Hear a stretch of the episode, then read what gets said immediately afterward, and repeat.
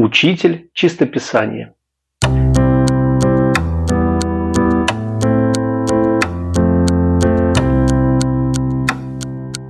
Какой ручкой писать на едином государственном экзамене? Для тех, кто спешит, дам спойлер – черной ручкой. ЕГЭ применяется в России с 2001 года. Прошлом 2021 году отметили 20 лет этому способу сдавать экзамен.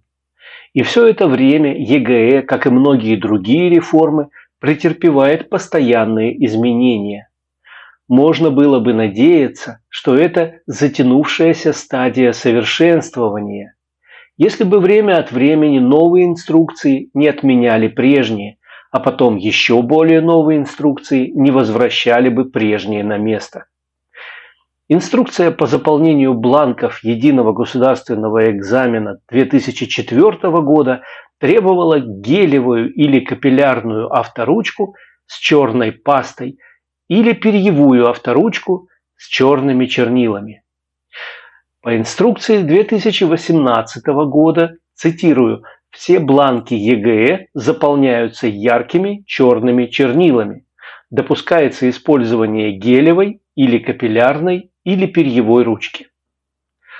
По инструкции 2019, 2020 и 2021 года нужна гелевая, запятая капиллярная ручка с чернилами черного цвета с оговоркой, что бланки, заполненные иными письменными принадлежностями, не обрабатываются и не проверяются.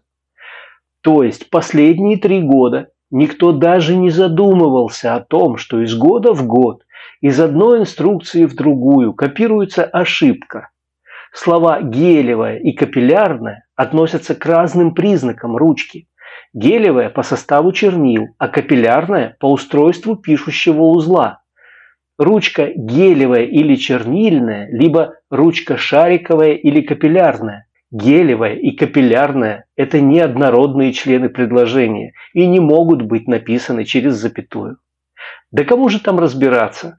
Дай бог успеть новую инструкцию написать, а правильно или нет, это, судя по всему, не так уж и важно. Инструкция по заполнению бланков ЕГЭ 2022 года стала революционной.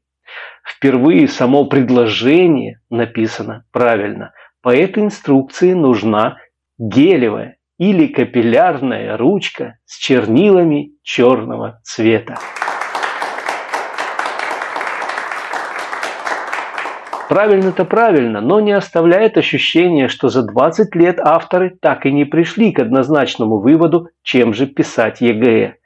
Ну хорошо, что хотя бы с цветом сразу определились.